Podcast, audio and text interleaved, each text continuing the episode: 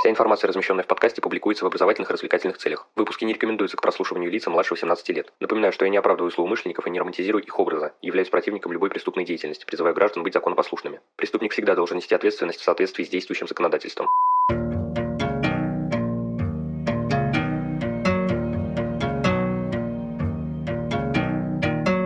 Всем привет, вы на канале Крим One, и сегодня мы поговорим о поисковой работе и технических средствах, использующихся для этого. В общем, без лишних слов, поехали! Начну с того, что поиск и использование поисковой техники в той или иной степени составляет процесс обнаружения следов, поэтому данный выпуск в некотором смысле более подробно и с другой стороны раскрывает эту стадию. Вообще, способы сокрытия материальных объектов и их виды являются существенными элементами характеристики совершения преступления. Объекты могут утаиваться, маскироваться и помещаться в специальные хранилища. Сущность утаивания состоит в помещении искомых объектов в укрывающую материальную среду, препятствующую их визуальному восприятию. Такой средой могут быть транспортные средства, средства, предметы домашнего обихода, одежда человека, сливные бачки в туалетах, горшки с цветами, водоемы, колодцы, выгребные ямы и так далее. Под маскировкой следует понимать специальное и целенаправленное воздействие на объект для создания у него внешних признаков, дезинформирующих субъекта поиска относительно местоположения искомого объекта, а также о действительном его назначении или содержании. Маскировка может быть естественной и искусственной. При естественной маскировке материальному объекту придаются внешние свойства и состояния, воспринимаемые как неотъемлемый элемент окружающей обстановки. Например, наркотические вещества могут маскироваться под обычные лекарственные средства. Искусственная же маскировка или камуфлирование Моделирование осуществляется путем придания объектам внешнего вида предметов производственного или повседневного назначения, например, маскировка стреляющего приспособления под авторучку. Ну и завершающим способом сокрытия объекта является помещение его в специальное хранилище. Данный способ является более квалифицированным, при этом выделяется четыре типа специальных хранилищ. Во-первых, это приспособленные емкости и полости, имеющиеся в предметах и окружающей обстановке. Во-вторых, это реконструированные емкости и полости, имеющиеся в предметах и окружающей обстановке. В-третьих, это специально созданные в предметах емкости и полости, то есть тайники. И в-четвертых, специально созданные предметы с емкостями, то есть контейнеры. Способ изготовления тайника обусловлен видом, размером и материалом, из которого сделан укрываемый объект, а также материальной обстановкой и условиями, в которых предполагается его оборудование оборудовать. Можно выделить следующие признаки, препятствующие обнаружению тайников. Материал укрывающей среды предметов, которым изготавливается тайник, является непрозрачным, что обеспечивает скрытность размещенных в тайнике объектов. Физические свойства скрываемого объекта и укрывающей среды совпадают, что затрудняет использование поисковой техники, а также факт того, что местоположение тайника органично вписывается в окружающую обстановку. В то же время можно выделить признаки, способствующие выявлению тайников. Местоположение тайника должно обеспечивать относительно относительно свободный к нему доступ, возможность отыскать его по имеющимся описаниям и ориентированию в неблагоприятных условиях восприятия, а также в условиях быстрого и незаметного изъятия его содержимого. Предметы и участки местности, в которых расположены тайники, должны обеспечивать сохранность искомых объектов от порчи и уничтожения. Тайники могут быть временными и постоянными, подвижными и неподвижными. В зависимости от размеров скрываемых материальных объектов специальные хранилища могут подразделяться на микро, макро и мегатайники.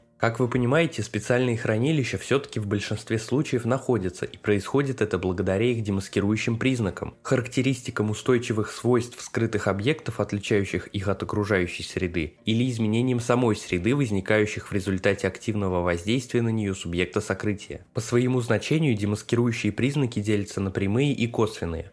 Основным демаскирующим признаком является контрастность на фоне структуры среды или окружающей обстановки. Наиболее существенными из типологических характеристик являются механические, электрические, магнитные, электромагнитные, термические и химические. При поиске нужно определить наиболее вероятные данные о природе, агрегатном состоянии, структуре, относительной устойчивости и других характеристиках искомых объектов. Важное значение имеет также учет физических свойств укрывающей среды. Косвенные признаки возникают в результате результате взаимодействия трех систем – субъект сокрытия, скрытый объект и окружающая среда. При изготовлении тайника возникает еще и четвертая система – орудия и средства, применявшиеся при его создании. В процессе осуществления действий по сокрытию объектов возникают следы отображения от используемых орудий и инструментов. При этом косвенные демаскирующие признаки могут возникнуть и после сокрытия объектов. Например, в месте закладки тайника с течением времени или в связи с изменением погодных условий могут образоваться трещины, разрывы, разрывы, оседание почвы, выпуклость или вогнутость в материале укрывающей среды, произойти изменение его окраски, а также увядание растительности. Не стоит забывать, что иногда преступники в целях дезинформирования субъекта поиска относительно местоположения искомого объекта привносят в окружающую обстановку различные изменения для отвлечения внимания. Для обнаружения брошенных или укрытых предметов используется поисковая техника. Сразу отмечу, что некоторые образцы таковой я упоминал в прошлом выпуске при рассказе об обнаружении следов, однако это была лишь малая часть от всего ее разнообразия. Поисковая техника может быть разделена на две группы. К первой относятся технические средства, обеспечивающие поиск объектов в результате непосредственного контакта с укрывающей средой например, трупоискатель. Вторая группа включает в себя поисковую технику, позволяющую обнаруживать объекты на расстоянии без непосредственного контакта с укрывающей средой, например, металлоискатель. Отметим основные характеристики поисковых технических средств. Во-первых, это чувствительность, то есть максимальное расстояние или концентрация вещества, при которых обнаруживается искомый предмет, имеющий определенные характеристики. Далее идет разрешающая способность, то есть способность средства избирательно обнаруживать два рядом расположенных объекта, то есть сформировать сформировать для каждого объекта два независимых сигнала обнаружения. Важна и максимальная скорость поиска, то есть производительность, при которой сохраняются показатели чувствительности и разрешающей способности. Не стоит забывать и про избирательность, то есть способность приборов выделять при поиске объекты с конкретными заранее заданными параметрами. Ну и завершающей характеристикой является помехоустойчивость. Это способность поискового прибора сохранять избирательность при наличии в зоне поиска помехообразующих факторов. Поисковые технические средства в зависимости от от принципа работы могут быть разделены на следующие группы. Во-первых, это механические. Всевозможные тралы, буры, щупы, сито, крючья, искатели-подъемники и так далее. Магнитные приспособления, собственно магниты, магнитные кисти, магнитные подъемники, магнитометры. Химические средства представлены химическими веществами, а также газоанализаторами. Среди электрических приборов стоит упомянуть электрощуп, индикатор напряжения и токоизмерительные клещи. Индукционные средства представлены в основном металлоискателями и миноискателями. Далее следует большая группа приборов излучающего действия, то есть рентгеновские установки, интроскопы, толщиномеры, дефектоскопы, георадары, различные детекторы и тестеры. Среди оптических приборов особо можно выделить эндоскоп, ну и завершают наш перечень приборы принимающего действия, такие как тепловизоры, люминоскопы, пирометры и дифрактометры. Вся перечисленная техника может использоваться как при оперативной, так и при следственной работе. Ну и как вы понимаете, при таком арсенале технических средств можно найти что угодно, где угодно и при каких угодно условиях. Что ж, на этом выпуск подходит к концу. Благодарю вас за прослушивание. Следите за подкастом на удобной вам платформе, делитесь им с друзьями и знакомыми, а также оставляйте лайки и комментарии, где это возможно. Мне будет приятно. Подписывайтесь на одноименные группы ВКонтакте и Инстаграм. Там у нас периодически проходят книжные розыгрыши. Пишите ваши вопросы, замечания и пожелания. На все отвечу и все обязательно учту. Но главное помните, нераскрываемых преступлений не бывает.